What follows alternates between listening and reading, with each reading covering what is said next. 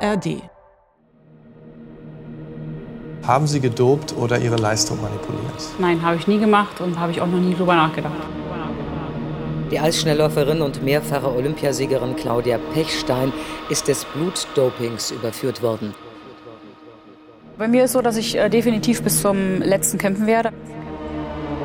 Sind Sie optimistisch? Ich habe Verständnis, dass ich jetzt keine Interviews mehr gebe, aber optimistisch bin ich generell sowieso. Der Sportgerichtshof folgert, die unnatürlichen Werte bei Claudia Pechstein müssen die Folge einer absichtlichen Blutmanipulation durch die Athletin sein. Das bleibt die einzig vernünftige Erklärung für derart hohe Werte. Das Vertrauen in die Sportgerichte ist bei mir eigentlich auch mittlerweile ja, verbrannt. Ich habe nichts getan, deswegen muss eigentlich ein Freispruch kommen. Dopingsperre bestätigt. Eisschnelllauf-Olympiasiegerin Claudia Pechstein bleibt gesperrt. Das ist halt das, was eben so weh tut. Nichts gemacht zu haben und aber so der Arsch der Nation zu sein.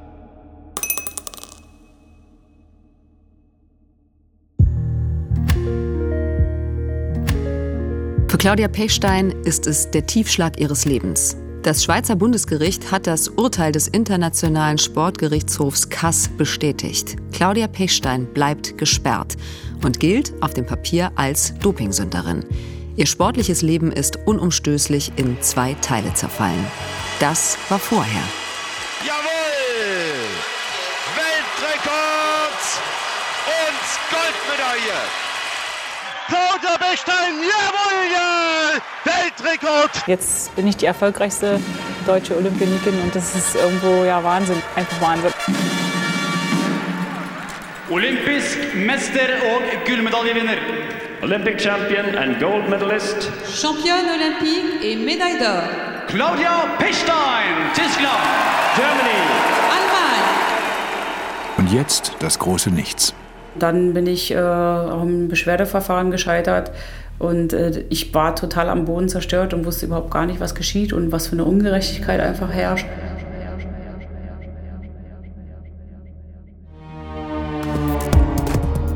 Geheimsache Doping, ein Sportschau-Podcast vom Rundfunk Berlin-Brandenburg und Eye Opening Media.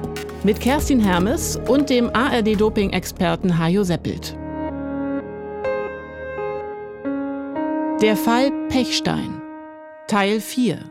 Siegen oder sterben?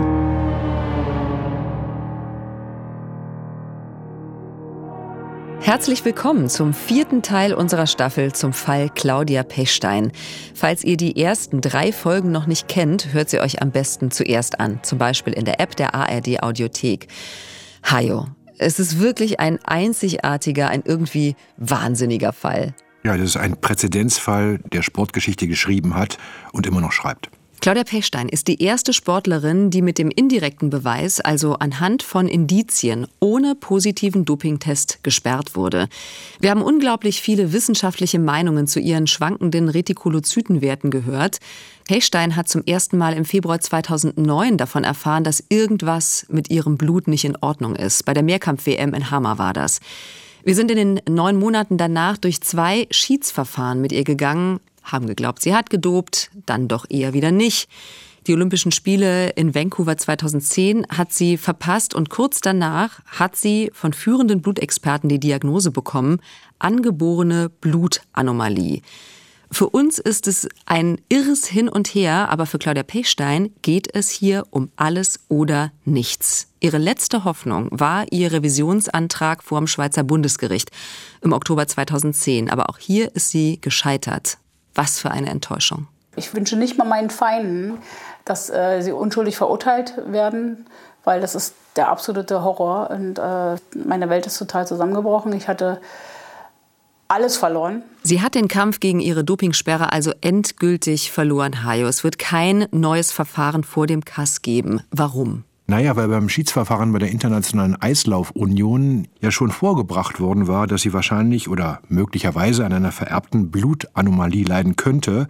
Aber der Entscheid des Schiedsgerichts damals, der sagte, selbst eine solche Diagnose könne die Blutwerte, vor allem die schwankenden Blutwerte, nicht erklären. Beim Kass hingegen sah das ein bisschen anders aus. Da hieß es nämlich, die Anomalie würde vielleicht eine hinreichende Erklärung für die Werte liefern, aber zu dem Zeitpunkt gab es ja gar keinen Beweis, dass sie überhaupt diese Anomalie hat. Ja, aber den hat sie ja jetzt geliefert.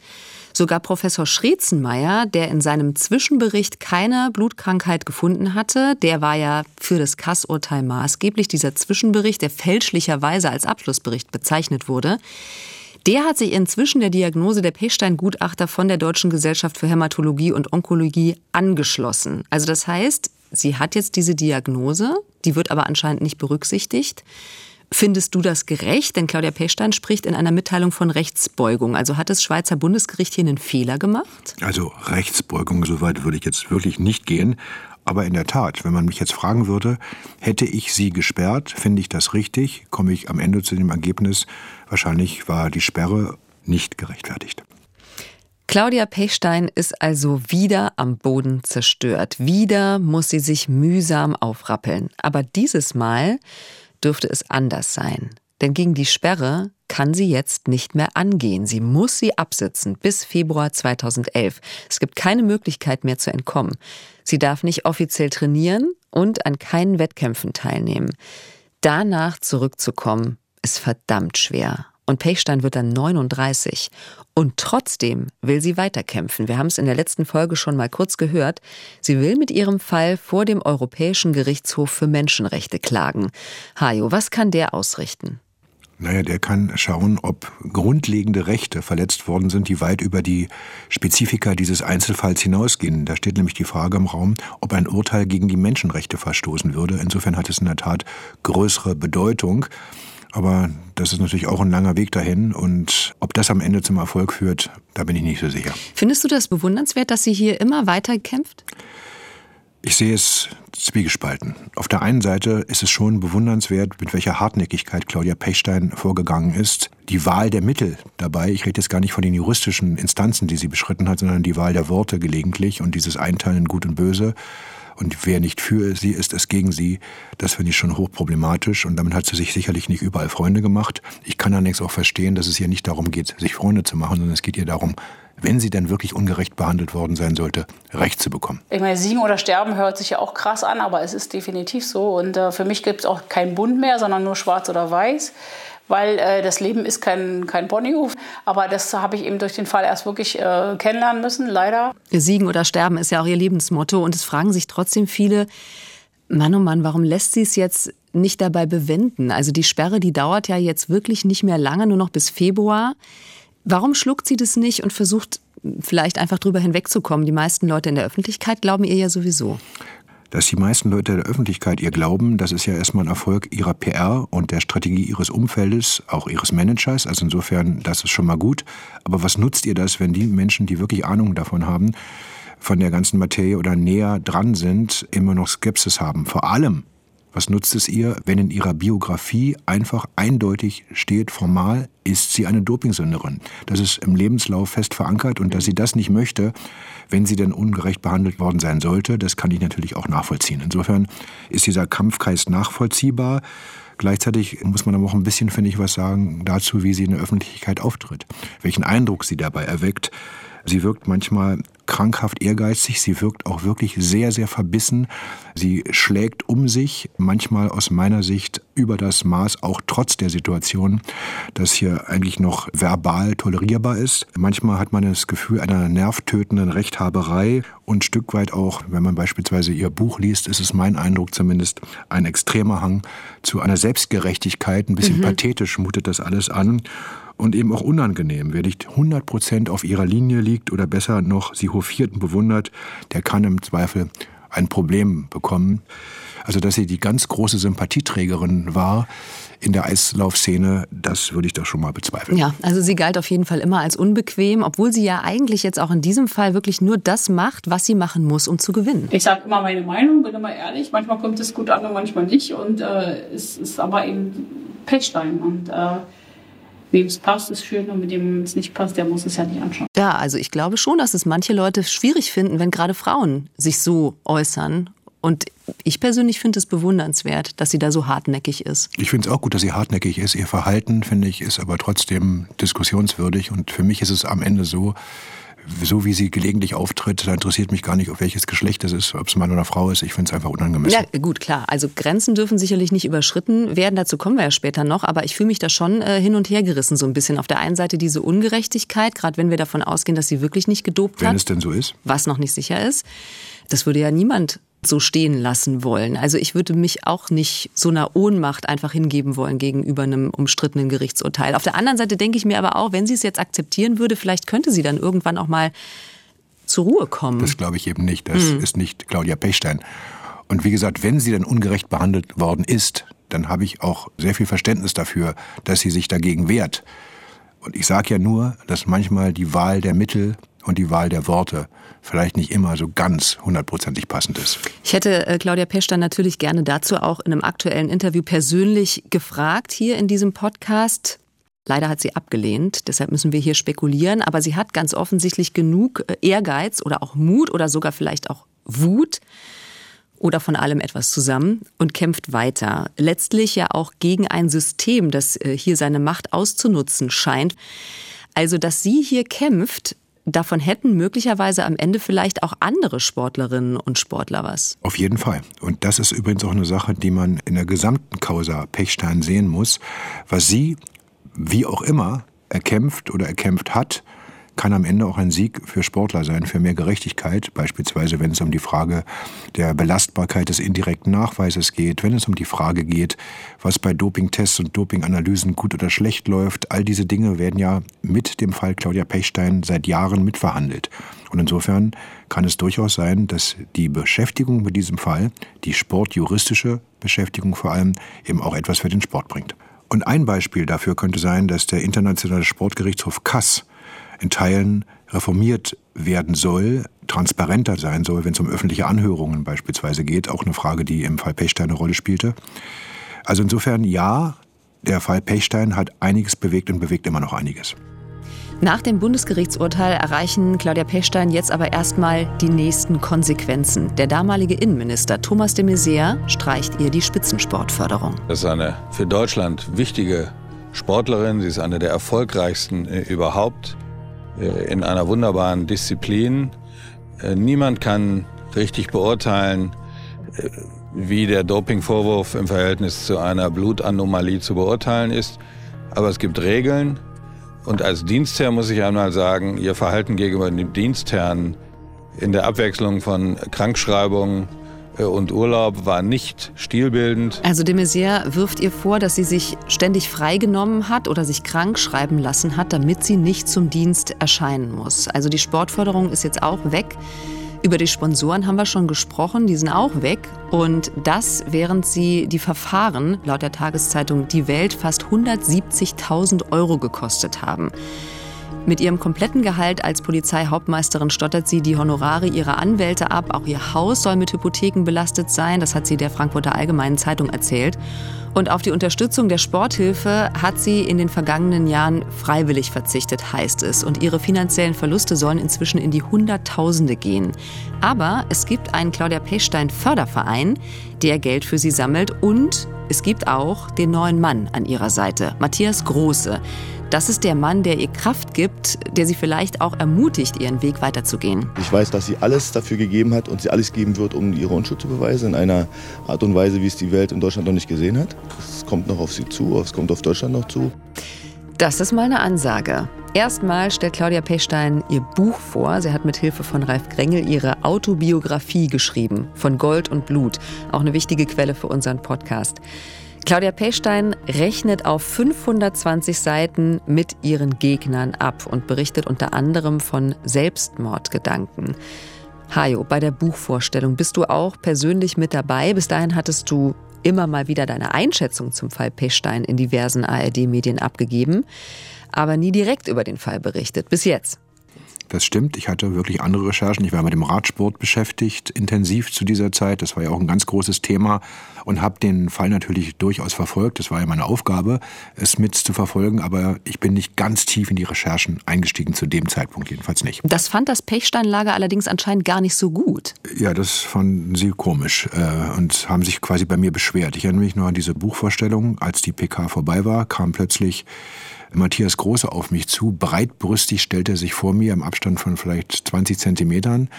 Das war schon wirklich merkwürdig und in der Tat fühlte ich mich da schon ein Stück weit eingeschüchtert und bedroht. Und dann fragte er mich, wie kann es denn sein, dass der ARD-Doping-Experte dazu erstens keine Meinung öffentlich vertritt und zweitens nicht sich auch auf die Seite von Claudia Pechstein stellt. Und da habe ich ihm gesagt, hören Sie zu, ich bin ein Journalist und ich bin nicht dafür da, mich auf irgendeine Seite zu stellen, sondern ich bin dafür da, Dinge zu prüfen. Und wenn ich dann die Gelegenheit dazu habe und die Zeit und ich derjenige bin, der es macht, dann tue ich das auch. Aber sicherlich nicht automatisch in dem Sinne, in dem Sie, Herr Große, das von mir erwarten. Das war das erste Aufeinandertreffen, sehr, sehr unerfreulich. Und bei derselben Pressekonferenz passierte dann Folgendes. Ein Kollege von mir stellte eine kritische Frage. Es war die letzte Frage bei dieser Pressekonferenz. Er saß ganz hinten im Raum und dann standen alle auf und Matthias Große stand vorne und plötzlich sehe ich, wie er mit dem Finger auf den Kollegen zeigt, einen anderen antippt, nach dem Motto, guck, ich zeig dir jetzt mal was. Und dann streckte er den Arm aus, plötzlich ging der Daumen nach oben und ein Finger nach vorne. Es sah für mich so aus, als würde er eine Pistole zücken und schießen wollen. Ich möchte betonen, Hat er mit seinen Händen so dargestellt? Das war der Eindruck, den mhm. ich bekommen habe. Deswegen betone ich hier nochmal, es war mein Eindruck, aber es war wirklich schlimm und äh, da gefriert einem das Blut in den Adern, wenn man so etwas sieht auf einer Pressekonferenz, dass ein Mensch sowas tut. Dann ist ja noch fast harmlos, dass andere äh, Journalisten in ihrem Buch beispielsweise als Hexenjäger bezeichnet werden, im Vergleich zu der Geschichte, die du gerade erzählt hast. Hm, ich erinnere mich, dass Claudia Pechstein mal gesagt hat, sie wisse jetzt, wer Freund und wer Feind ist. Und diese Liste würde sicher noch länger werden. Matthias Große hat sich übrigens nicht nur bei Journalisten nicht unbedingt überall Freunde gemacht, sondern eben auch leider in der Politik. Ja, Matthias Große soll auch Bundestagsabgeordnete immer wieder angerufen haben und in aggressivem Ton Gespräche verlangt haben. Ja, Dagmar Freitag zum Beispiel von der SPD, lange Jahre ja auch Vorsitzende des Sportausschusses im Bundestag, die musste sogar den Sicherheitsdienst einschalten, so hat sie es geschildert. Mhm. Große hatte sogar mal angekündigt, einem Fraktionskollegen von der SPD von Dagmar Freitag, Martin Gerster, aufzulauern quasi bei einem Termin, nämlich abzupassen. Und er sagte dann, Gerster müsse sich stellen wie ein Mann und man werde sehen, wer dann noch steht. Also das passt irgendwie so gar nicht zu dieser Opferkämpferin-Inszenierung ihres PR-Teams. Ja, also Selbstgerechtigkeit ist, glaube ich, ein passender Begriff dazu. Hm, hast du vorhin ja auch schon mal angesprochen. Man hat immer den Eindruck, Claudia Pechstein ist in allen Lebenslagen das Opfer und die anderen sind schuld. Mhm. Den Eindruck bekommt man schon. Und was immer wieder auffällt, sind diese verbalen Entgleisungen. Zum Beispiel schreibt sie in ihrer Biografie über die 17 Jahre jüngere Konkurrentin Stefanie Becker, Zitat, meine Faust möchte unbedingt in ihr Gesicht. Das ist eine leicht modifizierte Textzeile von Was soll das? von Herbert Grönemeyer. Und das klingt ja schon nach einem ganz schönen Angriff, den sie da formuliert. Den Tag für die Buchvorstellung im November 2010 hat Claudia Pechstein natürlich nicht zufällig gewählt. Genau drei Monate später läuft ihre Sperre aus. Zwei lange, nervenaufreibende Jahre mit vielen Tiefschlägen für Claudia Pechstein sind vorbei. Erst die Sperre durch die ISU-Disziplinarkommission im Sommer 2009, dann die Bestätigung durch den Internationalen Sportgerichtshof Kass im Herbst 2009. Sie verpasst die Olympischen Spiele im Februar 2010 und die Revision vom Schweizer Bundesgericht im Oktober 2010 wird auch noch abgewiesen. Aber vier Monate später ist zumindest ein Teil ihres Albtraums endlich vorbei. Ich bin wieder da und darauf freue ich mich ganz doll, dass ich offiziell wieder meine Runden auf dem Eis drehen kann, dass ich offiziell wieder Wettkämpfe mitlaufen werde und hoffe, dass ich mit einer guten Leistung allen Fans, die darauf gewartet haben, dass ich zurückkomme, eben das ja, wieder zeigen kann, wo ich hingehöre. 8. Februar 2011. Claudia Pechstein hat zur Comeback-Pressekonferenz geladen und hat schon wieder Experten mitgebracht, natürlich wieder medizinische Unterstützung. Diesmal ist Professor Eber aus München dabei und der gilt als der deutsche Experte für Blutanomalien. Er bestätigt die Xerozytose und dass ihr Vater diese Blutanomalie Claudia Pechstein vererbt hat. Das ist keine Seltenheit. Frau Pechstein ist was völlig Gewöhnliches. Wir haben also gar nichts besonderen Sachen zu tun. Wenn man das rechnet, müsste man also 200.000 Deutsche in Deutschland des Dopingverdachts unterstellen. Das ist völlig absurd. Ich würde also sagen, einer von Ihnen hat Retikozytose, hat diese Anomalie. Bitte verlassen Sie den Raum, Sie sind schuldig, gedopt zu haben. Ich glaube, das würde keiner auf die Gedanken kommen. Ich fasse zusammen. In der Tat, die Wahrscheinlichkeit, dass Claudia Pechstein gedopt hat, wird durch solche Aussagen nicht gerade größer, sondern eher kleiner. Das muss man auch mal nüchtern festhalten. Das ist richtig. Also, die Frau hat eine Krankheit und man kann davon ausgehen, dass die Blutwerte auf diese Krankheit zurückzuführen sind. Das heißt, die Wahrscheinlichkeit ist hoch. Das würde für mich bedeuten, da kann man keine Dopingsperre aussprechen. Das stimmt. Allerdings ist es immer noch kein Beweis dafür, dass es tatsächlich auch genauso gewesen ist. Das gibt es nicht. Aber würde nicht reichen für eine Verurteilung. Da bin ich auch der Auffassung.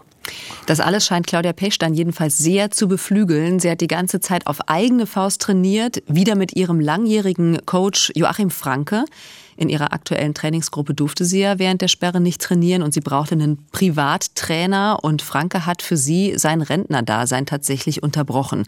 Und Claudia Pechstein hat auch schon ein neues Ziel neben der Klage vor dem EuGH für Menschenrechte äh, quasi ein Doppelleben jetzt, ein juristisches und ein sportliches. Mir wurden durch die zwei Jahre auch die Olympischen Spiele in Vancouver gestohlen. Und das ist mein Ziel, eigentlich bei den Olympischen Spielen in Sochi am Start zu sein und meine zehnte olympische Medaille zu holen. Obwohl sie natürlich noch gar nicht wissen kann, wie sie leistungsmäßig eigentlich drauf ist nach zwei Jahren Sperre. Wie ist die Form? Sochi liegt noch drei Jahre vor ihr. Das wäre übrigens dann schon kurz vor Claudia Pechsteins 42. Geburtstag. Claudia Pechstein ist aber wieder da und sie will es jetzt allen zeigen. Siegen oder sterben, so hieß ja ihr Motto. Kurz vor ihrem 39. Geburtstag feiert Claudia Pechstein ihr internationales Comeback beim Weltcup in Salt Lake City. Aber sind nicht alle glücklich darüber. Ich habe meine Meinung gesagt. Wir sind nicht froh, dass, dass sie da läuft. Aber ja, okay, das ist unser Problem. Aber sie läuft und was sie läuft, das ist äh, keine Babyzeit. Tja, das ist ein Trainer der Konkurrenz. Bart Feldkamp ist damals Assistenztrainer beim niederländischen Privatteam TVM und als 10.000 Meter Olympiasieger von Albertville eine große Nummer im Eisschnelllauf. Auch Ex-Freund von Claudia Pechsteins deutscher Konkurrentin und Intimfeindin Annie Friesinger. Feldkamp jedenfalls traut Claudia Pechstein offensichtlich nicht über den Weg und ist aber trotzdem beeindruckt von ihrer Leistung nach der langen Sperre. Fakt ist, Claudia Pechstein bleibt trotz der Tatsache, dass die Sperre jetzt vorbei ist und eigentlich alles wieder auf Null geht, sie hat ihre Strafe abgesessen, bleibt sie weiterhin stark umstritten bei der Konkurrenz. Die Dopingverdächtigungen, die haben damit zumindest in den Gedanken der anderen nicht aufgehört. Und als hätte es die zwei Jahre Sperre nicht gegeben, in denen sie nur auf eigene Faust trainieren konnte, macht Claudia Pechstein genau da weiter, wo sie aufgehört hat. Mit zwei Siegen in der B-Gruppe qualifiziert sie sich für das Weltcup-Finale in Herrenwehen und die Einzelstreckenweltmeisterschaften in Inzell. Jawohl! Bronze für Claudia Pechstein! Bronze, hier über 5000 Meter und auch noch in der Teamverfolgung mir fehlen die Worte, also mir kommen die Tränen, ich weiß auch nicht, also es ist einfach nur Wahnsinn. Ich habe es allen gezeigt, dass ich eben wieder fähig bin, in der Weltspitze zu, zurückzukommen und ach, ich heule jetzt, das finde ich gerade schrecklich, aber es sind Freudentränen und das ist einfach der Wahnsinn und ich bin so glücklich, dass ich nicht nur zurückgekommen bin, sondern auch noch mit der WM-Medaille. Das ist einfach nur der Hammer. Und Gewinnerin der Bronzemedaille. Third and winner of the bronze medal representing Germany für Deutschland, Claudia Pechstein.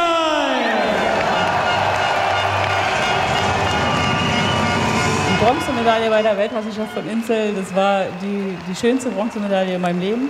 Das ist äh, für mich ein absoluter innerer Vorbeimarsch gewesen, als ich dann dort auf das Podium durfte und die Herrschaften der ISU mir dann die Medaille umhängen mussten. Das war für mich so, ja! Sagt sie bei einem Referat an der Uni Köln. Also es läuft wieder für Claudia Pechstein, nicht nur sportlich. Mitte August 2011 stellt die Staatsanwaltschaft auch noch das Verfahren gegen Unbekannt ein. Sie hat unter anderem Gebäude durchsucht und Telefongespräche abgehört, aber keine Hintermänner im Fall Pechstein gefunden, denn danach hatte die Staatsanwaltschaft gesucht. Hajo, was für ein Signal geht davon aus? Also wenn du mich ehrlich fragst, für mich gar keins. Das heißt, für mich gar nichts. Sie haben keine Hintermänner gefunden. Jetzt könnte man sagen, naja gut, spricht dafür, dass es eben auch keinen Doping-Tatbestand gegeben hat. Aber andersrum, niemand zu finden, heißt nicht, dass es das nicht gegeben hat. Wir wissen es einfach nicht. Dennoch heißt das, Claudia Pechstein ist frei.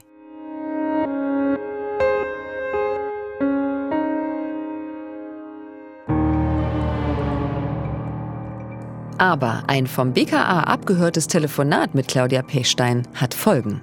Als ich in Erfurt war, war ich mal komplett richtig krank. Da hat der Dr. Franke gesagt, äh, na komm mal hoch und wir machen da mal was für dein Immunsystem. Und ich hab so gedacht, hä? Und dann hat er das bei mir gemacht und ich habe gedacht, was ist denn jetzt los? Und dann hat er mir nur gesagt, dass er das öfter macht. Mhm. Da ist mir halt klar gewesen. Und das ist ja auch irgendwie eine Art Doping, finde ich. Klar, alles, was mit dem Blut irgendwo passiert, ja. Ja, finde ich absolut krass. Ein einziges Mal, ich fand das so abartig. Ich habe gedacht, ich, äh, was ist denn das? Muss ich ganz ehrlich sagen, als ich äh, damals da saß und ich wusste nie, was passiert war, da dachte ich, was ist denn hier los? Darf ich das überhaupt? Ich habe ein richtig schlechtes Gewissen gehabt. Was haben wir hier gehört, Hajo? Das ist ein nachvertontes Telefongespräch, es gibt ein Originalprotokoll aus dem März 2010 zwischen zwei Eisschnellläuferinnen, die sich über eine Behandlung austauschen. Und dabei fällt ja auch das Wort Doping. Es geht um Ekel, es geht um Gewissensbisse offensichtlich. Das ist ein Auszug aus einem Ermittlerprotokoll. Und dieses Telefonat ist abgehört worden im Zuge dieses großen Dopingfalls Claudia Pechstein, weil man an die Hintermänner rankommen wollte. Und die eine der beiden ist Claudia Pechstein. Wir wollen einfach mal die entscheidende Passage dieses abgehörten Telefonats nochmal hören. Da ist mir halt klar gewesen. Und das ist ja auch irgendwie eine Art Doping, finde ich. Claudia Pechstein sagt also, dass das, was an ihr gemacht worden ist oder was sie gemacht hat, offensichtlich irgendeine Art von Doping ist. Eine verbotene Blutbehandlung demnach, so hört es sich an. Und das alles ist eben vom Bundeskriminalamt mit aufgezeichnet worden. Im Zuge des großen Dopingskandals von dem wir jetzt hinlänglich berichtet haben, wurde ihr Telefon abgehört und das ist dabei rausgekommen. Aber die Staatsanwaltschaft hat die Ermittlungen doch eingestellt. Weil es ja nicht um den großen Dopingfall geht, sondern um eine andere Blutbehandlung, die hier Thema war. Und dieses Telefonat führte dann zu einer weiteren riesengroßen Geschichte rund um Claudia Pechstein. Also, am 29. Januar 2012 gibt es einen neuen Verdacht. Unter anderem berichten die Kolleginnen von MDR aktuell darüber. Im deutschen Sport könnte ein neuer Dopingskandal aufgedeckt werden.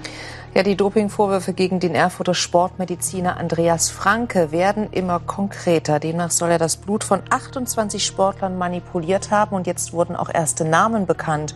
Unter Frankes Klienten waren unter anderem Claudia Pechstein und Nils Schumann. Nils Schumann, immerhin Olympiasieger in der Leichtathletik, aber uns interessiert nur ein Name, nämlich der von Claudia Pechstein. Und ich betone nochmal, das ist jetzt ein anderer Fall, der dazu kommt.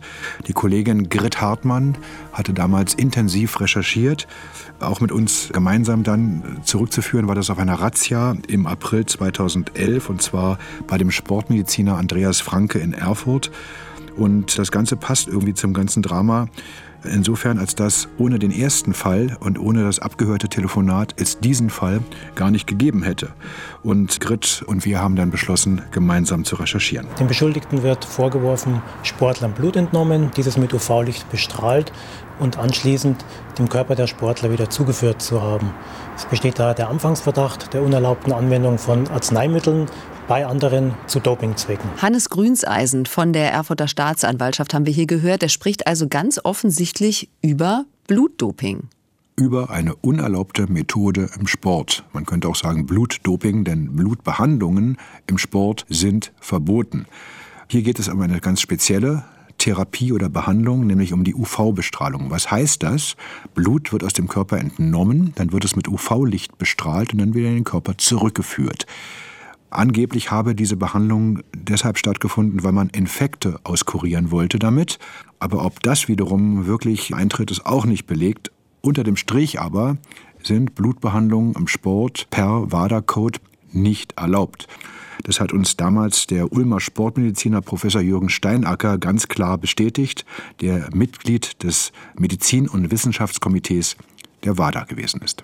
Seit 2005 sagt die WADA-Verbotsliste ganz eindeutig, dass der Gebrauch und das Wiedereinbringen von Blut in die Blutbahn verboten ist Und da spielt es dann gar keine Rolle, ob es eine Injektion ist oder eine Infusion. Es spielt auch gar keine Rolle, ob es 50 Milliliter mehr oder weniger sind. Also das Wiedereinbringen von Blut in die Blutbahn ist verboten, sagt er. Und wir haben damals in der AD Sportschau darüber berichtet. Also wir haben wirklich mit allen Leuten gesprochen, die Verantwortung tragen in der WADA, so zum Beispiel auch mit dem Chefmediziner der Welt-Anti-Doping-Agentur, mit Arne Lundqvist aus Schweden. Im Laufe der Jahre haben wir klargestellt, dass die Einführung von Blut, Blutzellen oder Blutzellenähnlichen Produkten verboten ist. Ja, ebenso andere Infusionen ohne begründete gesundheitliche Notwendigkeit. Auch wenn es nur eine kleine Blutmenge ist? Auch wenn es nur eine kleine Menge ist. Und das ist auch in den aktuellsten Richtlinien klar definiert. Jede Menge ist verboten. Und auch der Generaldirektor der Welt-Anti-Doping-Agentur wurde damals von uns für die ARD Sportschau befragt. Es ist eine verbotene Methode und seit Jahren auf der Verbotsliste. Man hat zwar die Definition präzisiert, sagen wir, dass wir mehr Klarheit geschaffen haben, aber diese Methode war nie erlaubt. Blutdoping war niemals erlaubt. Blood doping has never been permitted. Also wir haben jetzt drei verschiedene Menschen gehört, die sich damit wirklich auskennen und die sagen alle drei, es ist verboten, das ist sehr, sehr eindeutig. Rund 30 Athleten stehen aber trotzdem im Verdacht, solche Blut-UV-Bestrahlungen bekommen zu haben und sie stehen alle auf einer Patientenliste, die beim Arzt gefunden wurde. Mit drauf auf dieser Liste, die dir aus Ermittlerkreisen exklusiv vorliegt, steht Claudia Pechstein. Könnte diese Behandlung was mit ihren erhöhten Retikulozytenwerten zu tun haben? Das glaube ich nicht. Mhm. Ich glaube, es sind völlig unterschiedliche Fälle. Wie reagiert sie auf die neuen Vorwürfe? Sie spricht nicht mehr mit uns und gibt dann eine schriftliche Stellungnahme als Reaktion auf die Berichterstattung in der ARD. Wie ja bereits bekannt ist, bin ich weder Betroffene der staatsanwaltlichen Ermittlungen noch der daraus resultierenden Verfahren der NADA. Von daher bitte ich um Verständnis, dass ich mich im Rahmen von Verfahren, die sich zum Teil gegen eine meiner Teamkolleginnen richten, nicht äußern werde. Darüber hinaus möchte ich einmal mehr betonen, dass ich während meiner gesamten Karriere niemals gedopt, niemals zu unerlaubten Mitteln oder Methoden gegriffen habe. Ich bitte darum, dies anlässlich einer etwaigen Berichterstattung zu berücksichtigen und alles zu vermeiden, einen anderen Eindruck zu erwecken. Auf ihrer Homepage beschuldigt dann Claudia Pechstein die nationale Anti-Doping-Agentur und sagt dann, man hätte ja danach gefragt bei denen und die hätten ihr gesagt, das sei doch gar kein Doping. Die NADA hatte dann bei der Welt-Anti-Doping-Agentur nachgefragt und dann wurde eine teilweise Mail-Kommunikation veröffentlicht, die allerdings aus Sicht von Lars Mordziefer, dem Chefjustiziar der Nationalen Anti-Doping-Agentur, den Sachverhalt leider nur teilweise korrekt widerspiegelt. Wir weisen die Vorwürfe von Frau Pechstein entschieden zurück. Denn die von ihr veröffentlichten Dokumente geben die Kommunikation mit der WADA nur bruchstückhaft wieder. Dies provoziert Fehlinterpretationen, denn die WADA hat uns unmissverständlich deutlich gemacht, dass die UV-Behandlung auch vor 2011 verboten war. Und hier, um es klar zu sagen, die Behandlung von Claudia Pechstein erfolgte vor 2011. Also die nationale Anti-Doping-Agentur hat es schriftlich von der Welt-Anti-Doping-Agentur. Was bedeutet das in dem Moment für Claudia Pechstein?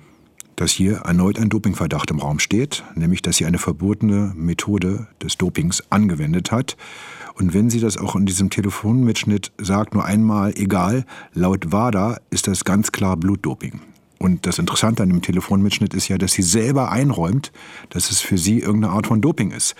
Ist immer interessant, dass sie sonst immer erzählt, dass sie mit Doping nie was am Hut hat und nichts zu tun haben möchte. Dann frage ich mich, was sie dann in dem Telefonat gesagt hat. Jetzt wird es natürlich für Sie nochmal eng, denn die Frage steht im Raum, könnte das wieder eine Sperre bedeuten?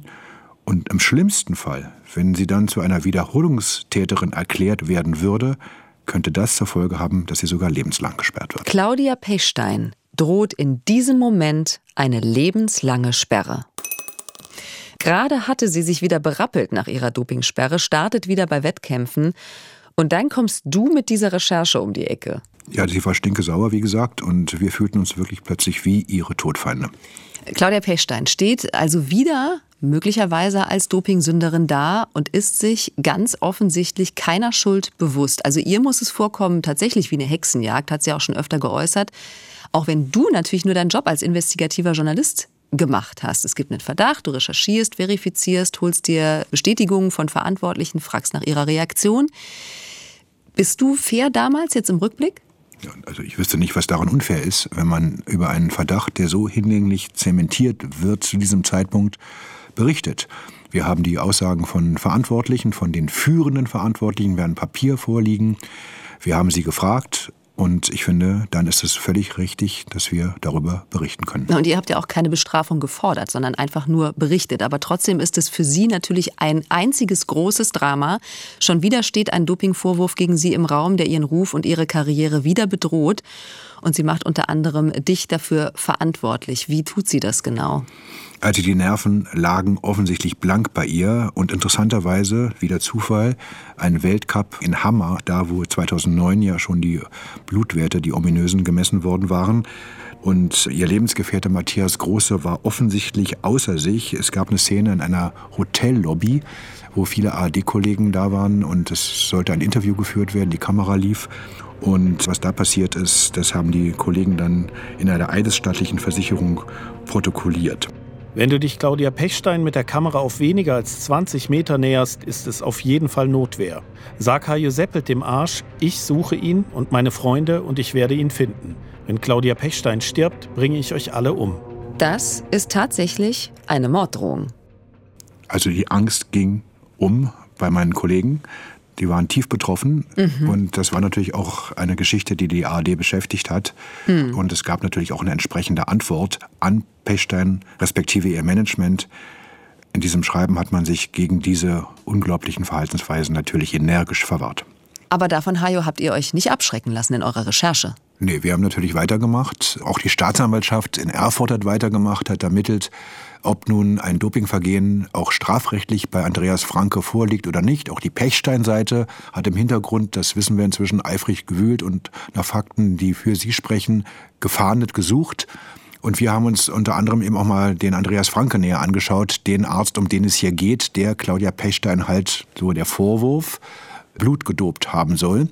Und das war schon erstaunlich, was wir damals relativ leicht auch zutage fördern konnten. Das war jetzt nicht eine große Rechercheleistung, ehrlicherweise, aber rauszubekommen, dass der Franke gemeinsam mit Horst Tausch, einem verurteilten Staatsdoper der DDR, eine gemeinsame Praxis betrieben hat, das lässt aus meiner Sicht auch einigermaßen tief blicken. Also diese Praxis in Erfurt war die Gemeinschaftspraxis von den Nicht beiden? Nicht zu dem Zeitpunkt, mhm. aber es war vorher so, dass der Horst Tausch, das ist der frühere Mannschaftsarzt der DDR-Schwimmnationalmannschaft und auch Sektionsarzt bei Turbine Erfurt zu DDR-Zeiten, mit dem hatte der Franke gemeinsam eine Praxis und das ist schon erstaunlich, zumal ja in den 90er Jahren längst jedem bekannt war, was Horst Tausch für eine Person ist. Das war nämlich ein Staatsdoper. Das war ein Mann, der Kinder oder Jugendliche gedopt hat und es gibt dazu auch Listen, die man einsehen kann, die eindeutig sind. Er war sogar geständig in den DDR-Prozessen Ende der 90er Jahre und da gibt es eine Liste, wie viele Schwimmerinnen er gedopt hat, unter anderem auch übrigens die ZDF-Kollegin Christine Otto, die sechsfache Olympiasiegerin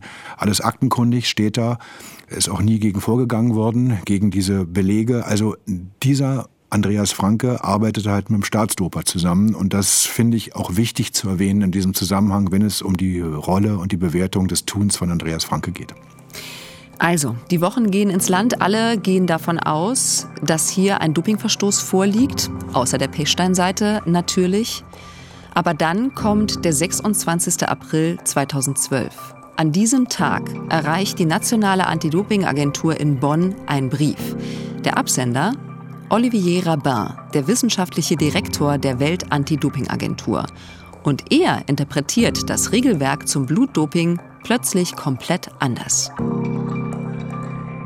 Rabin schreibt, die UV-Bestrahlungen, die der Erfurter Sportarzt Andreas Franke vorgenommen hat, seien erst seit Januar 2011 verboten. Was hat das zu bedeuten, Hajo? Nun, das hat zunächst einmal zu bedeuten, dass jetzt alles auf links gedreht wird. Die meisten der verdächtigen Sportler, auch Claudia Pechstein, waren ja vor 2011 in Behandlung. Das heißt, sie würden alle aus dem Raster fallen. Das muss man erst mal vorweg sagen. Woran liegt das nun? Erst heißt es ab 2005 verboten, jetzt plötzlich 2011.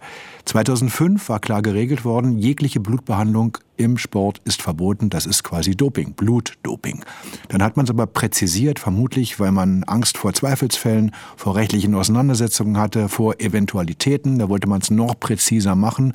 Womöglich hat man diese Änderung auch genau vor dem Hintergrund des Erfurt-Falles ins Regelwerk hineingehoben kann ich mir zumindest vorstellen.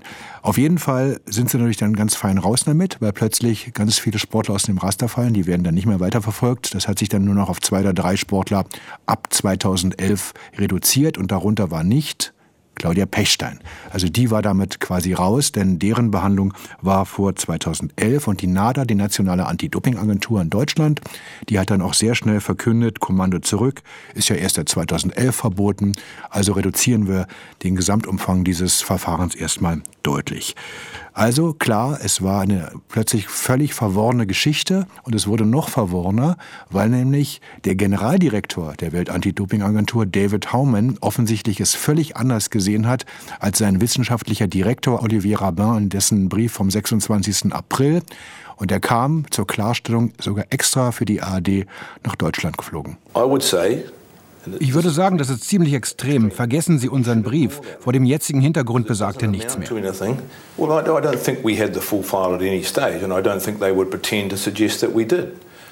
Ich denke nicht, dass wir jemals volle Einsicht in die Akten hatten und glaube auch nicht, die NADA würde jetzt behaupten, das sei so gewesen.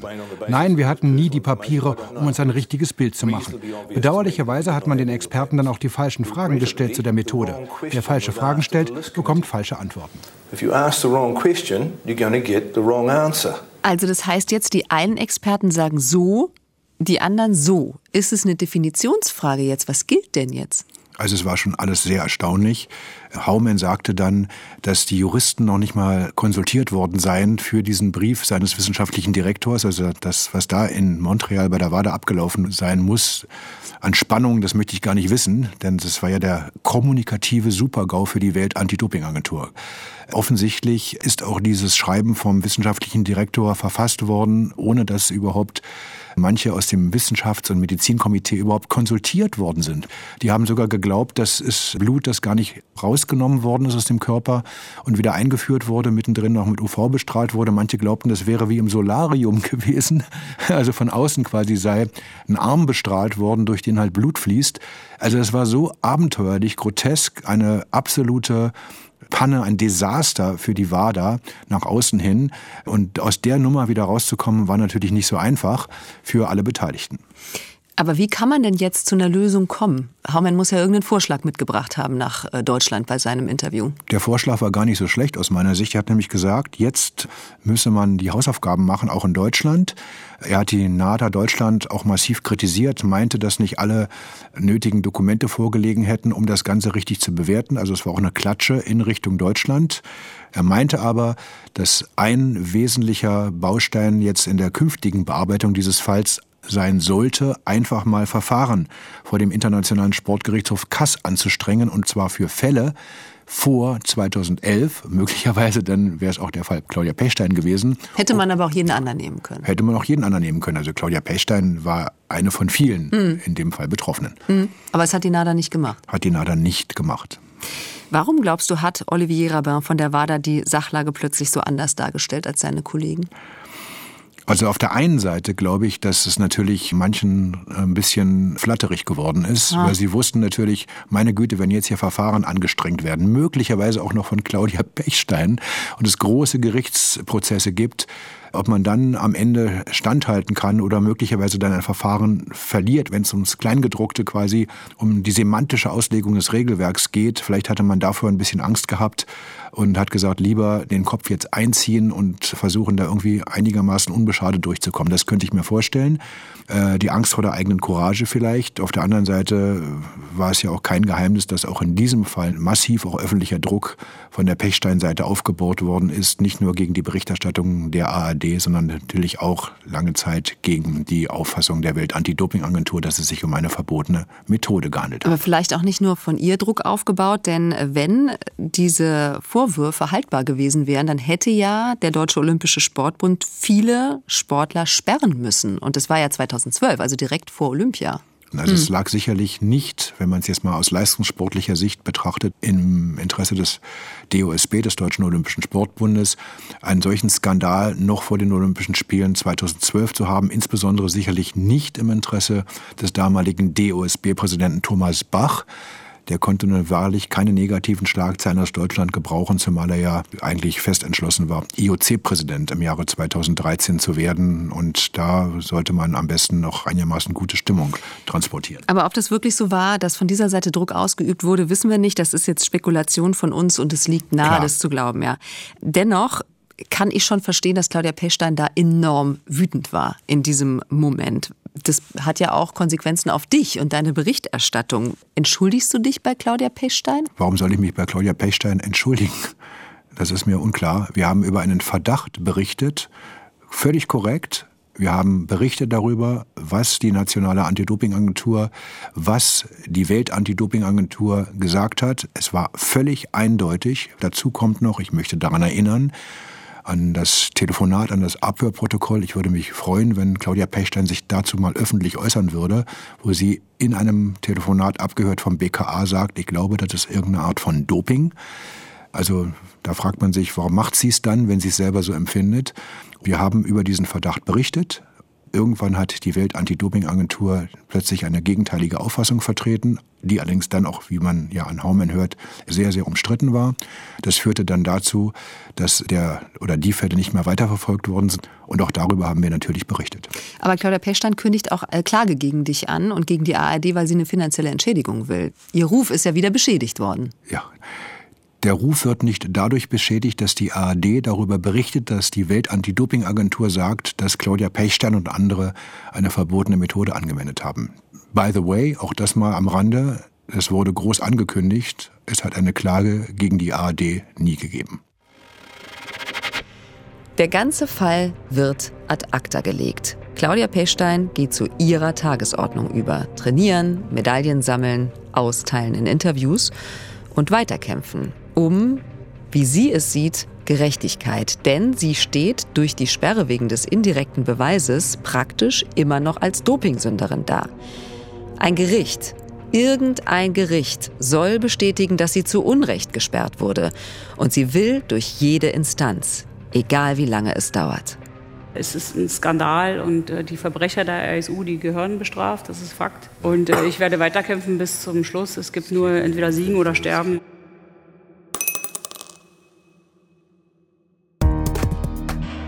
Das war Teil 4 von Geheimsache Doping, der Fall Pechstein. Ein Sportschau-Podcast vom Rundfunk Berlin-Brandenburg in Zusammenarbeit mit Eye-Opening Media. Geschrieben von mir, Kerstin Hermes. Redaktion Philipp Büchner und Dirk Walzdorf für den RBB und Jörg Mebus für Eye-Opening Media. Recherche Jörg Mebus. Dramaturgie Franziska Krenzin. Medizinische Beratung Susanne Fass. Juristische Beratung Kerstin Skieber und Oliver Kastendijk. David Schöper hat mit Philipp Büchner die Episoden produziert. Das Audiodesign ist von Kevin Carstens. Mein Gespräch mit Hajo hat Bernd Bechtold aufgezeichnet. Bodo Pasternak hat weitere Sprachaufnahmen gemacht.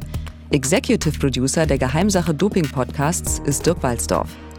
Wir zitieren in dieser Staffel immer wieder aus Claudia Pechsteins Autobiografie von Gold und Blut. Sie ist Ende 2010 bei Schwarzkopf und Schwarzkopf erschienen. Wenn ihr noch mehr zu investigativen Recherchen hören möchtet und auch mehr Hintergründe erfahren wollt zu verschiedenen aktuellen und relevanten Themen, dann hört doch mal in 11 km, der Tagesschau-Podcast rein. Da gibt es von Montag bis Freitag jeden Tag eine neue packende Geschichte von Kolleginnen und Kollegen von mir aus der gesamten ARD. In der ARD Audiothek und überall, wo es Podcasts gibt.